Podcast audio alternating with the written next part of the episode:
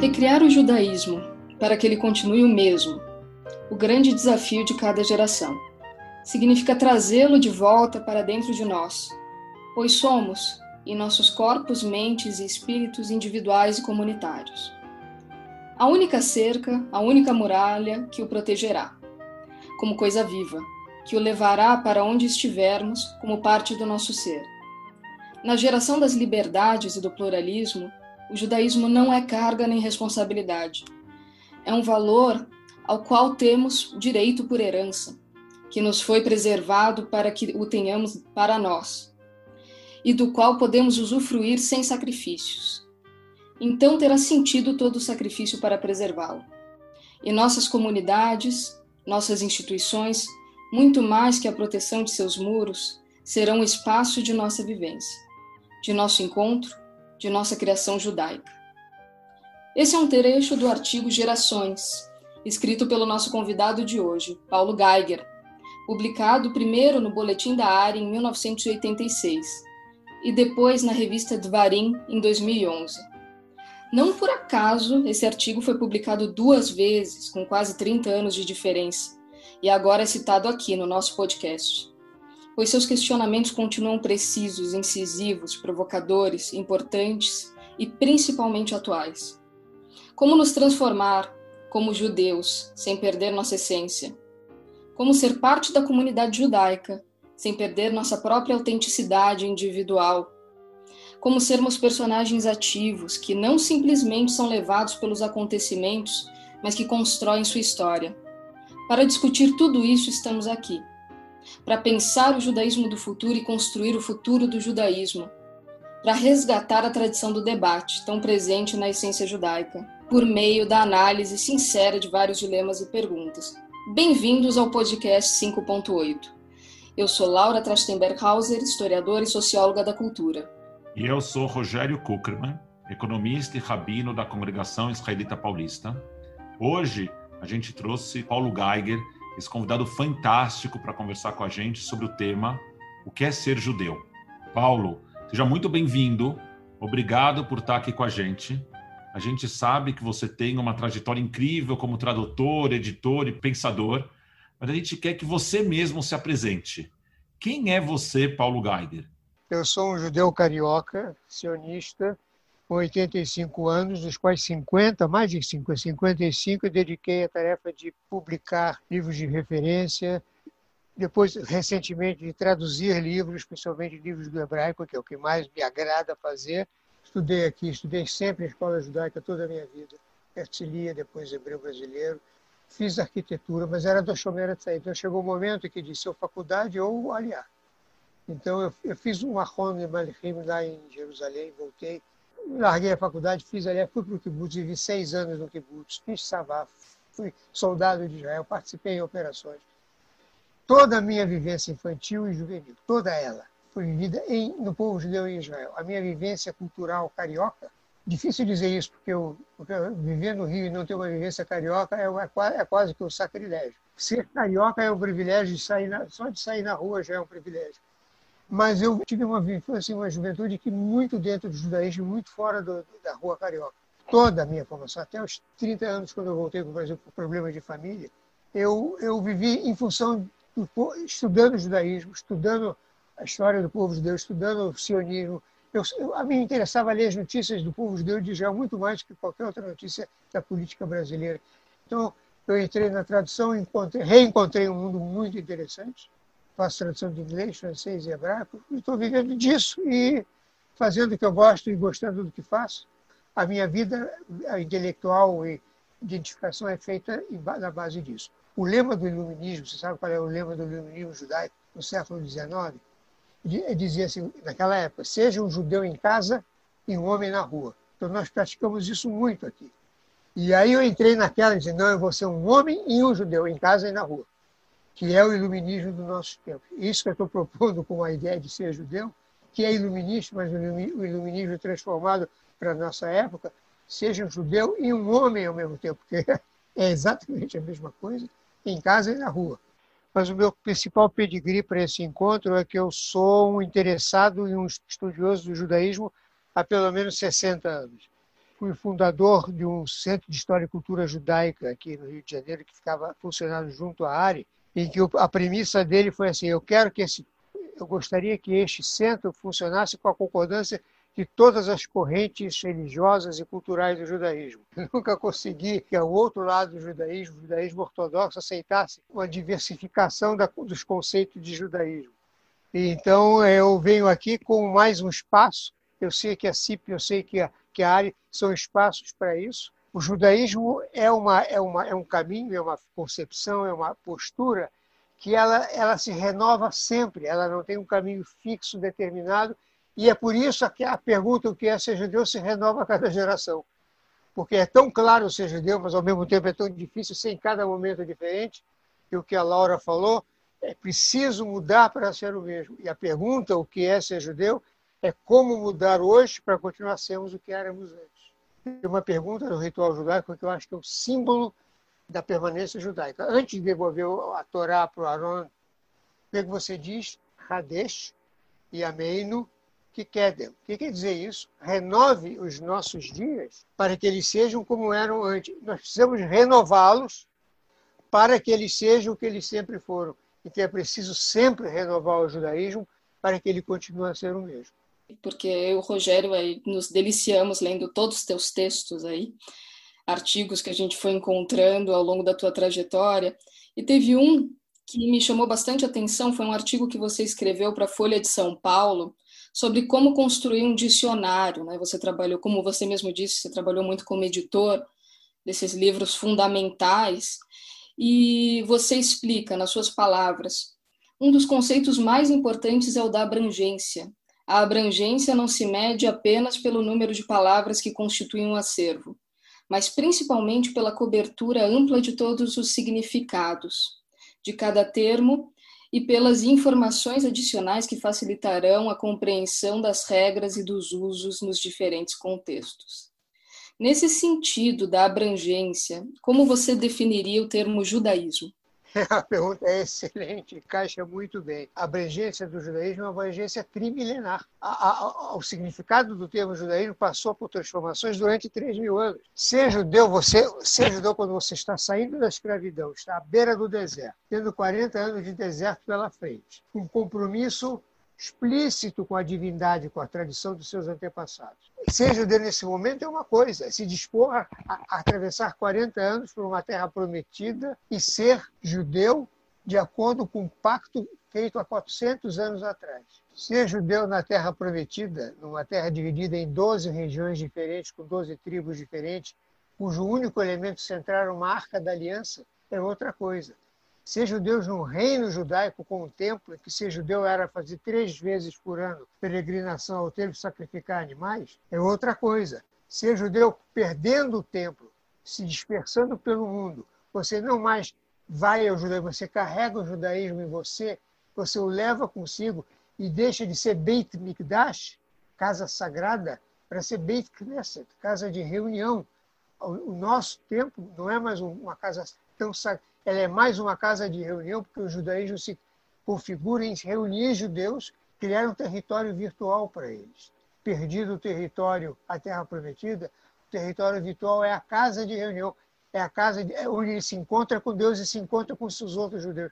Então, a abrangência do termo judeu é trimilenar, com situações completamente diferentes, e em cada momento você reafirma um compromisso com o judaísmo, e esse compromisso muda dizer, eu não vejo o judaísmo como uma, sempre como uma continuação, e sim como uma transformação para ser o mesmo. E o judaísmo deixou de ser aquele gueto de cercas que eu mencionei em, em gerações, uma cerca protetora do judaísmo para que ele não desaparecesse. E o judaísmo no mundo de hoje, que é um mundo ameaçado, não só o judaísmo está ameaçado, mas o mundo está ameaçado. O mundo está ameaçado não só por uma pandemia que você ainda não sabe como vai terminar, o mundo está ameaçado por radicalizações de conceitos, por extremismos e maniqueísmos, mais do que nunca. O mundo está polarizado em nacionalismos estreitos, em injustiças sociais gritantes, que você nem sabe como se comportar, porque você está diante de algoritmos que você não compreende. Nós estamos diante de um mundo que nós não sabemos se dominamos ou se somos dominados. Eu acho que a humanidade precisa do judaísmo hoje como um caminho de redenção. O judaísmo se redimiu a si mesmo durante 33 mil anos de ameaças de extinção. O planeta Terra está ameaçado de extinção por toda a exploração exagerada que ele está sendo sofrendo, assim como o judaísmo criou as soluções para suas próprias ameaças de extinção, e o judaísmo é um fator que pode ajudar a humanidade hoje a encontrar soluções. Nós hoje não somos mais um gueto se defendendo do mundo. Eu acho que hoje ser judeu é ser partícipe, ser sócio e parceiro nas lutas da humanidade. Linda resposta, como um ditado ídis que diz da tua boca para os ouvidos de Deus. Tem, tem muita gente, Paulo, que diz o seguinte: esse sucesso todo judaico está relacionado a uma vivência judaica na diáspora, em particular em situações nas quais os judeus viviam sob opressão. E que nesses cenários de opressão a comunidade judaica se uniu e construiu essas barreiras, esses muros dos quais você estava falando, e que foram muito efetivos para proteger a comunidade judaica ao longo desses dois mil anos de diáspora. Mas que hoje, tanto no Estado de Israel, onde o judaísmo é praticado com autoridade do Estado, como na grande maioria das diásporas, em particular na, na maior de todas elas nos Estados Unidos, o judaísmo também é praticado livremente e que isso, mais do que qualquer, qualquer uma das ameaças externas, coloca o judaísmo em risco. O judaísmo e a comunidade judaica não estão preparados para viver com liberdade de escolha. Quando era é, definido para eles que eles ficassem restritos, se consolidaram, se uniram, praticaram seu judaísmo. Hoje, em que a gente tem muito mais liberdade, isso não estaria acontecendo. Eu queria escutar um pouco da tua perspectiva sobre, sobre essa posição. Essa liberdade de escolha, esse, esse, esse livre-arbítrio, essa possibilidade de você determinar seu próprio destino, é, foi, a grande, foi a grande prova de resistência, de resiliência do judaísmo através da história. Está claro que Pesach é a festa de aniversário do povo judeu. O que, que você diz em Pesach? Está escrito ali na Gadá, nós nos consideramos, cada um de nós, exatamente como aquele escravo que acabou de, que acabou de ser liberto, está à beira do deserto, e que tem que determinar seu próprio destino. Então, o que eu disse no início da nossa conversa é que determinar o seu próprio destino à beira do deserto, com 40 anos de deserto pela frente, é uma coisa. Determinar seu destino com o exílio de, do, ano, do, do ano 1 da Era Comum, com dois mil anos de exílio pela frente, foi outro desafio. Então, é verdade que a livre escolha acompanhou o judaísmo o tempo todo. Só que hoje a livre escolha não vem de uma pressão eu não, nem diria que não vem de uma pessoa externa, porque o antissemitismo não desapareceu, pelo contrário, a, liber, a, a presença judaica sem fronteiras e sem cercas na sociedade, ela aumenta, dentro de um ambiente de radicalismos, de polarizações, aumenta o perigo da, os velhos perigos da discriminação e perseguição ao judaísmo. A liberdade de escolha hoje dos deuses está amparada por um Estado judaico. O que é um Estado? É o mecanismo, é o músculo de uma nação, é aquilo que permite que uma nação realize aquilo que pretende. Então, eu considero Israel como o símbolo do músculo do povo judeu capaz de atuar na defesa do povo judeu e assegurar ao povo judeu o direito de escolha. O fato de nós estarmos aqui hoje no Brasil, sabemos que existe um Estado, um Estado judaico, o um Estado do povo judeu, isso dá a nós uma carteira de identidade Hoje, mais do que nunca, o direito e a, e a possibilidade da autodeterminação, da livre escolha, está garantido ao povo judeu, só que nós temos que nos valer dela. Ou seja, não só em palavras, mas em atitudes e em ação. Eu dizia que nós podíamos sair da cerca à vontade, nós podíamos estudar o que queríamos, ir à universidade, ir ao clube que quiséssemos, estar na rua, falar a língua, exercer as culturas defensiva para nos proteger de sair dela. Hoje não precisamos dessa cerca defensiva. Pelo contrário, nós temos que sair dela para atuar na humanidade. O judaísmo hoje é um fator que interessa a humanidade inteira como o, povo mais experiente em caminhos de redenção que existe na Terra. Temos não só a possibilidade, mas temos a obrigação de exercer esse livre-arbítrio para salvar as nações, a terra e o judaísmo. É, o meu filho, que é professor universitário, chamou isso de sionismo 2.0. O que quer dizer sionismo 2.0? O sionismo que vai buscar o sionismo de todas as lutas de redenção que existem na Terra e ensinar a elas o caminho da redenção como o sionismo encontrou para o povo judeu. não desistir nunca, encontrar os ele... através das, das, perseguições os elementos de salvação e ir de encontro e nós podemos ajudar, porque nós temos muita experiência nisso. Pesach é o início do povo judeu. Eu acho que tem duas opiniões nesse aspecto, só para a gente estabelecer aqui um ping-pong. Uma opinião diz que Pesach é o início do povo judeu, e outra opinião diz que Shavuot, com a entrega da Torá, é o início do povo judeu. Eu, pessoalmente, digo que é em Pesach que esse grupo se transformou em povo, mas é em Shavuot que ele se transformou em judeu. Então, é um processo que tem dois braços separados por 50 dias. Não basta só a gente ter a nossa o, o, o David Hartman, de abençoada memória, um rabino canadense da ortodoxia moderna, fundador do Centro Hartman em Israel, ele falava bastante disso da missão do povo judeu que oscilava entre Pesach e Shavuot. Isso está tá, isso tá explícito em duas palavras. Nassé e Venishma. Quando você diz Nassé, você virou povo. Venishma agora me diz o que, que, eu tenho que fazer com esse povo. Então, primeiro Nassé. Vamos, resolvemos ser um povo. Nós queremos ser esse povo. É isso que você disse. Eu sou um povo, mas eu quero, não é qualquer povo, eu quero ser este povo. E este povo vem de Lishmoa. Agora eu quero saber o que fazer e esse a instrução de o que fazer vem através de Matan Torá, através da Epifania do Monte Sinai. Cada um acredita na, na, na versão exata que quiser. O que importa é que o povo encontrou, não só depois de resolver ser um povo, encontrou a essência do que é ser esse povo. E não é só crença, é, ela, é, ela é postural, ela é comportamental, ela é ética, ela está baseada em compromissos não só em relação à divindade, mas em relação ao homem aqui na Terra, à natureza aqui na Terra. Então, existe não só, só 613 mitzvot, é toda uma série de interpretações dessas mitzvot em situações diversas, em épocas diversas. O judaísmo é construído através dos séculos. O judaísmo não surge à beira do deserto, é verdade. Mas a decisão, a decisão do Nasser Benishma é que faz surgir o judaísmo. Ser judeu é em primeiro lugar, antes de qualquer outra coisa decidir ser judeu. Decidir dizer Nassé e depois dizer Nishma e procurar os caminhos para fazer isso. Nós somos frutos de uma decisão. Todo filho de mãe judia que não decidisse judeu acaba se perdendo na história.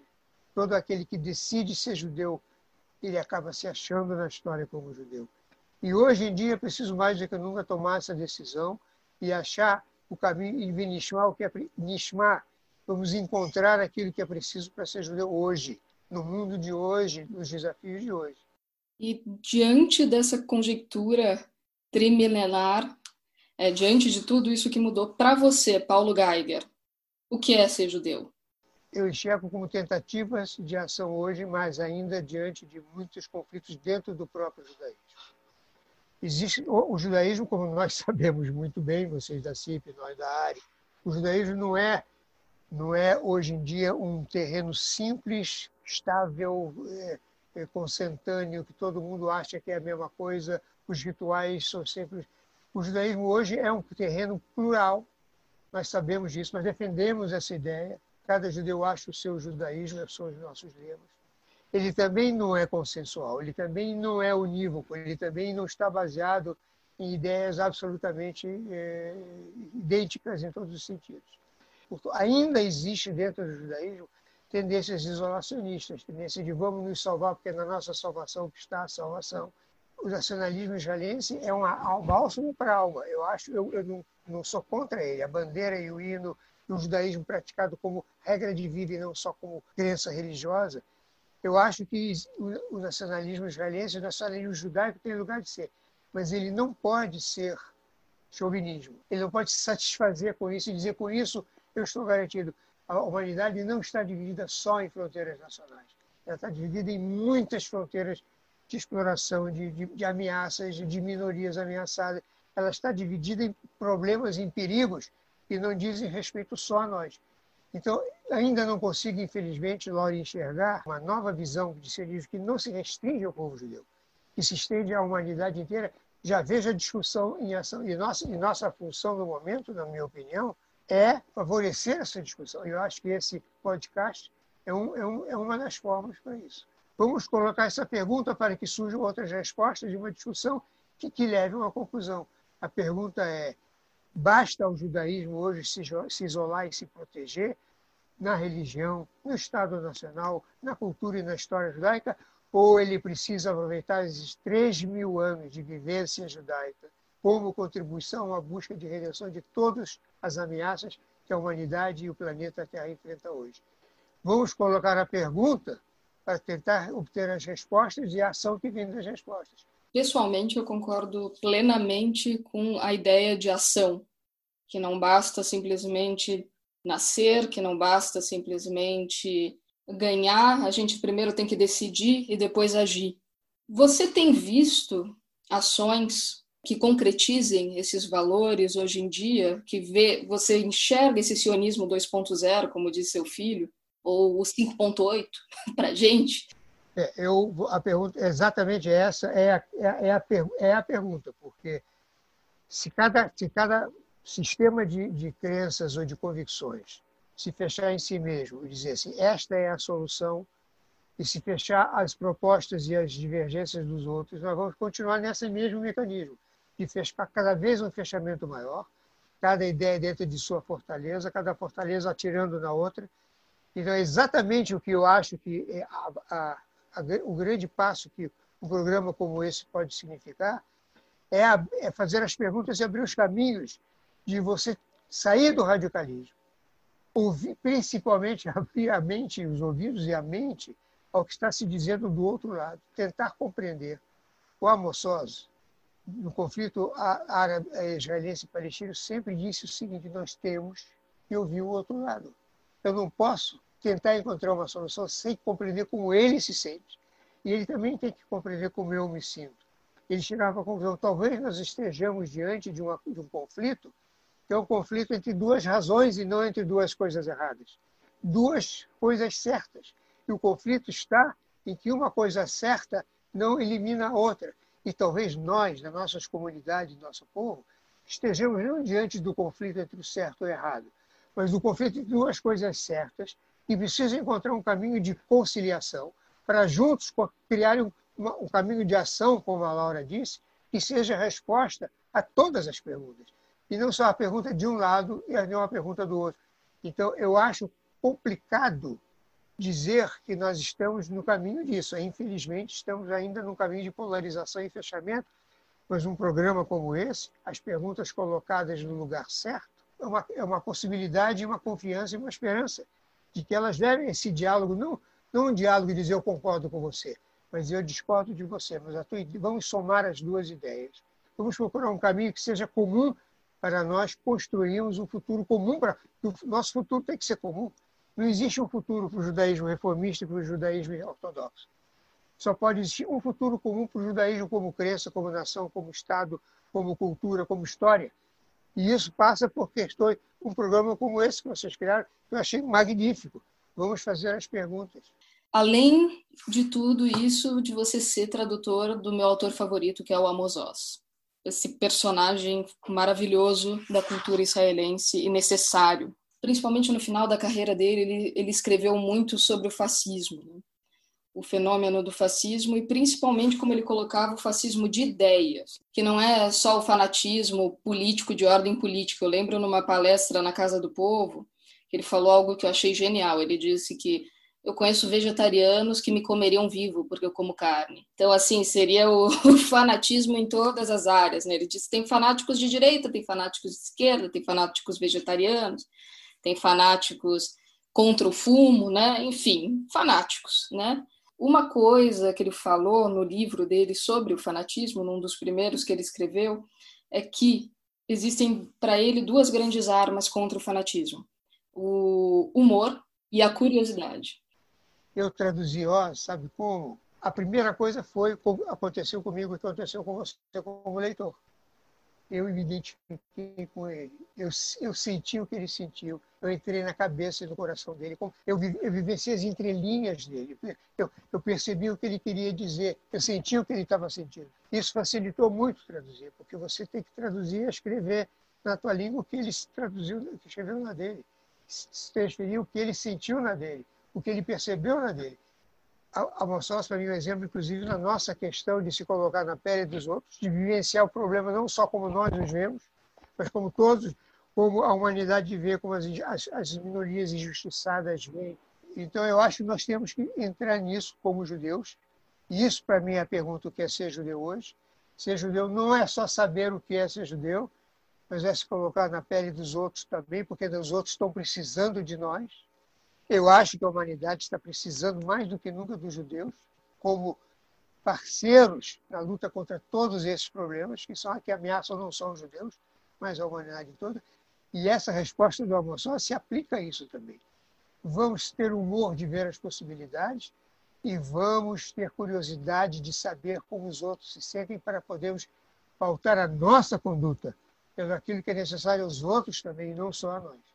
Aí vamos encontrar um caminho comum dentro das várias comunidades judaicas, das várias correntes judaicas, dentro do Estado de Israel, com todos os seus problemas de convivência com outros povos, dentro da humanidade, com todas as suas minorias perseguidas e ameaçadas, e da terra, com a ameaça que ela sofre. Vamos encontrar o humor e a curiosidade para vivenciar isso e dar a nossa colaboração. Ser judeu, para mim, já não é uma resposta. É de novo uma pergunta. Ser judeu hoje não seria principalmente ser membro da humanidade e ser membro da, da e ser terráqueo em primeiro lugar e encontrar dentro do judaísmo as soluções para essas situações? Eu acho que sim. O judaísmo vai se salvar com a nossa atuação. Isso já estava na nossa premissa desde, aquela, desde a leitura lá dos Gerações. Mas a humanidade e a Terra também podem se encontrar a redenção através dessas, dessas mecanismos que o judaísmo encontrou em 3.500 anos de existência. Então vamos ser curiosos, vamos ter humor, vamos construir uma solução de todos, porque essa vai ser nossa também. É, dois comentários. O primeiro é que se eu pudesse fazer uma nova tatuagem, eu tenho uma, que é uma máquina de escrever, aqui do lado, mas se eu pudesse fazer uma outra, seria justamente humor e curiosidade, um de cada orelha, aqui. Isso, atitude, pois é, minha atitude como judia será, será talvez a próxima. Mas um outro comentário é que tem outro autor que você você também traduziu, que também é maravilhoso, que é o David Grossman, e ele deu uma entrevista no Roda Viva, que está online, disponível. Eu acho que é uma dica aí para quem está nos escutando, que é maravilhosa, e ele traz muito desses pontos que você falou aqui. Mas fa falando em atitude, queria voltar um pouco para você. Tendo essa, essa visão de judaísmo que você tem, universalista, humana, como que essa visão impactou na sua vida pessoal e profissional, assim, em termos de atitude? O judaísmo é isso que você falou, e não a minha atitude. Eu, a minha atitude é assim porque o judaísmo é assim. Eu entendi o judaísmo uma forma de se comportar, uma atitude uma, uma ética que diz respeito a si mesmo, à divindade, ao próximo, ao, ao animal, à natureza, a todos aqueles que precisam de vocês. O fato de eu ser judeu vendo isso implica que eu seja um judeu preocupado com essa visão humanista, com essa visão iluminista, com essa visão de compactuação com a, com a humanidade. Então, a verdade é que ser, compactuar com a natureza e com Deus, é judaico e por isso nossa missão é compactuar com toda a humanidade, com a natureza, com Deus e com o nosso dia. Isso não é, não é minha visão. Eu sou assim porque o judaísmo é assim. Vamos lançar esse desafio. Seja judeu assim, veja o que é o judaísmo. E ao ser judeu, assimile isso que o judaísmo prega e é, e tem sido através de mim, e seja também. Paulo, a gente está vivendo num momento histórico de radicalismos certo? Tanto do ponto de vista de busca de expressão religiosa, alguns fundamentalismos religiosos têm, têm ganhado força, mas também do ponto de vista social e político. A gente tem visto que é, a tolerância para com aquele que pensa diferente de mim tem caído rapidamente. A comunidade judaica, como parte que é dessas, desses contextos sociais, não tem ficado alheia a esse processo, tem também se radicalizado. Algumas posturas? Em alguns artigos teus você tratou disso, mas hoje na comunidade judaica do Brasil e em outros lugares do mundo, aquele que discorda de mim é facilmente chamado de traidor, ou chamado de self-hating Jew, aquele judeu que se autodeia. E a minha pergunta para você é se a gente perdeu a capacidade de se constituir como uma comunidade verdadeiramente plural. desde garoto, eu, eu, eu, eu, ouvi do meu professor e perguntava sempre: você quer ser um Amos Goulart ou Am Keholami? Você quer ser um povo de elite ou povo como todos os povos? A gente defendia que o nosso objetivo não é ser um povo de elite, nosso objetivo é ser um povo, povo todos os povos, ou seja, não perseguido, não discriminado, não isolado. Nós queríamos ser iguais aos outros, e não que os outros fossem iguais a nós, povos de elite. Então, esse conceito, Rogério, não é só da comunidade. Mesmo em Israel, existe muita percepção de que, de que é um lugar de elite, um lugar de escola, um lugar em que. As... Eu, eu não sou contra que nós trabalhemos e cultuemos, isso, isso faz parte da, da, da necessidade humana, não só judaica. Mas eu acho que a pergunta verdadeira a ser colocada é se não é momento de trocar a aspiração de ser um Amos Goulart, um povo de elite, pela aspiração de ser Am um povo como todos os povos, com as mesmas qualidades, e se for melhores, tanto melhor para nós. Buscar as qualidades, e não, só, não são só os judeus que buscam qualidade hoje. Paulo, você, como a, como a Laura disse, a gente leu vários dos teus artigos. E tem um artigo também se Dvarim, povo eleito sim, mas para quem? Que você trata de alguns desses assuntos dos quais você acabou de falar aqui nessa tua última resposta. E nesse artigo se argumenta que não, não é uma eleição, mas é uma escolha divina que dá para o povo judeu mais responsabilidade, não dá um status superior e que, dadas as mesmas condições, nenhum outro povo gostaria de ter sido escolhido. Mas você não acha que, que a ideia do povo escolhido, de um povo eleito, leva a uma certa arrogância judaica, mesmo entre pessoas para quem essas responsabilidades adicionais não têm impacto nenhum nas suas vidas diárias. Nessa semana que a gente está gravando, tá, aconteceu o, a convenção do Partido Republicano nos Estados Unidos, que terminou ontem. E lá nos Estados Unidos, no mundo político, tem aqueles que identificam que o, os Estados Unidos têm uma história racista, que eles precisam confrontar e corrigir os resultados que aparecem nessa história ainda hoje, e aqueles que dizem não. Tem alguns episódios isolados de racismo, mas como país a gente não é racista. Então eu estou propondo, por analogia, que a gente olhe um pouco para dentro da comunidade judaica. Eu estou com, completamente em concordância com você, Paulo, de que a tradição judaica não legitima essa arrogância. Mas a minha pergunta é se, como comunidade, talvez não como comunidade inteira, mas gente não tem uma parte significativa da nossa comunidade que entendeu esse conceito de ser o povo escolhido e levou esse conceito numa dimensão de arrogância e que determina, em certa parte, que a gente olhe para as questões e pergunte: será que isso é bom para os judeus? Você está propondo aqui que as, os muros do, do gueto caiam e que, e que, a gente se veja, que a gente se enxergue como participantes completos na sociedade aceitando a nossa responsabilidade para com a sociedade. Da mesma forma que a gente espera que a sociedade também aceite o seu papel de luta contra o antissemitismo, por exemplo. Mas a minha pergunta é se quando a gente olha para a comunidade judaica, não tem segmentos importantes dessa comunidade que levaram sim esse conceito de, de ser povo escolhido com uma dose de arrogância.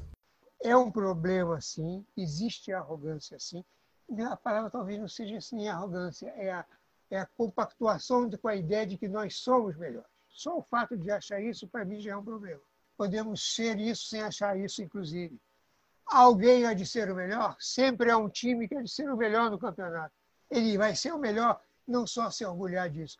Sou contra nos arrogarmos isso como explicação para a essência do judaísmo. Isso é que está inserido nas ideias fundamentais do judaísmo. Mamleket Koanim, um reino de sacerdotes, os judaísmos não são uma, uma, uma, uma, religião de, de arregimentação, de monetização, não são uma religião de proselitismo. O judaísmo reserva ao povo judeu um papel, esse papel, não sou contra que você se tenha um papel, mas esse papel não é ser superior. Você pode participar da solução, ser destaque na solução, ter o mérito de participar com destaque na solução e não se arrogar isso como um, um privilégio, e sim como uma responsabilidade. E quanto mais mérito, quanto mais capacidade, mais responsabilidade você tem. Bom, Paulo, essa conversa está uma delícia, mas alguma hora ela tem que chegar ao final. E agora a gente vai para a próxima parte do nosso podcast, que é a parte das nossas dicas culturais. onde você dá uma dica de um livro, de um filme, de uma peça de teatro que tem a ver com esse nosso assunto sobre o que quer dizer ser judeu e que você quer indicar. A minha dica cultural é de uma série na Netflix, uma série chamada Away, que estreou recentemente. É uma série sobre uma missão tripulada para Marte, uma missão na qual os astronautas vêm de várias partes do mundo. É um esforço conjunto internacional. E tem um desses astronautas que é judeu. E nesse tema sobre a diversidade judaica, vou confessar para vocês que do meu preconceito, a primeira vez que esse que esse personagem diz posso fazer uma reza? Ele faz a reza, e a reza é feita em inglês. E eu li e falei, mas essa é uma reza judaica. É simplesmente a tradução para o inglês de uma reza judaica. E aí o episódio avançou mais um pouco e eu me dei conta de que esse personagem era judeu. Personagem com uma história muito interessante, uma história complexa. E que mostra um pouco que aqueles nossos estereótipos de quem tem cara de judeu, voltando um pouco para o tema da nossa conversa do episódio passado, de alguém que olhou para mim e falou: quando você está parado, você tem cara de judeu, e quando você está andando, você tem jeito de judeu. Esses estereótipos deixaram de valer. Não sei se algum dia eles valeram, mas certamente não valem mais. Então, Netflix, a série se chama Away. Como não podia deixar de ser, vai ser o livro de Amos Oz. E vários problemas do judaísmo hoje, que chama-se Mais de uma Luz são três temas que ele aborda. Para mim, aquilo é uma boa síntese de judaísmo. E uma super recomendação, que é um livro chamado Do que é feita a maçã, que é Ramon Soss respondendo as perguntas sobre as ideias dele. Se alguém não tiver tempo ou vontade de ler todos os livros de Ramon Soss, que leia esses dois. Do que é feita a maçã e Mais de uma Luz. É verdade. Eu sempre falei isso e ninguém me ouviu. Que era o livro que merecia o prêmio Nobel. Olha, gente, agora não sou eu que estou falando, é o Paulo. É, um livro, é meu livro preferido esse. Adorei Mais de uma Luz. Foi a oportunidade de conhecer a Mozós na Casa do Povo. Ele, ele assinou o livro. Eu chorei, obviamente. Eu vou dar uma dica de uma autora mais recente, que o Paulo também foi tradutor, da Ayelet Undargoshen, que escreveu um livro belíssimo chamado Uma Noite Markovitch, que é maravilhoso e com uma tradução esmerada aí do Paulo. É poético, é lindo, é... vocês não vão conseguir parar de ler. Conta a missão de alguns meninos que vão lá para o leste europeu casar com meninas judias, casar fake, né, gente? Para trazê-las para a região da Palestina, que ainda não era Israel. E aí o Markovitch é o cara mais sem graça da aldeia e ele se casa com a mulher mais linda do mundo. E a história começa assim. E depois vocês vão ter que ler para descobrir o que acontece. Mas é lindo, lindo, lindo. E o, uma coisa interessante do livro é que ele é sinestésico, ele tem cheiros, então vocês vão passar o livro todo cheirando laranja e pêssegos. Paulo, a gente vai ficar por aqui, essa conversa deliciosa, que podia se estender por mais algumas horas. Tchau, Paulo, adorei. Muito, muito obrigada. Tchau, gente. Se Deus quiser, a gente vai se encontrar muito ainda, Paulo. Obrigada, Paulo. Eu adorei, adorei nossa conversa. A gente fica por aqui.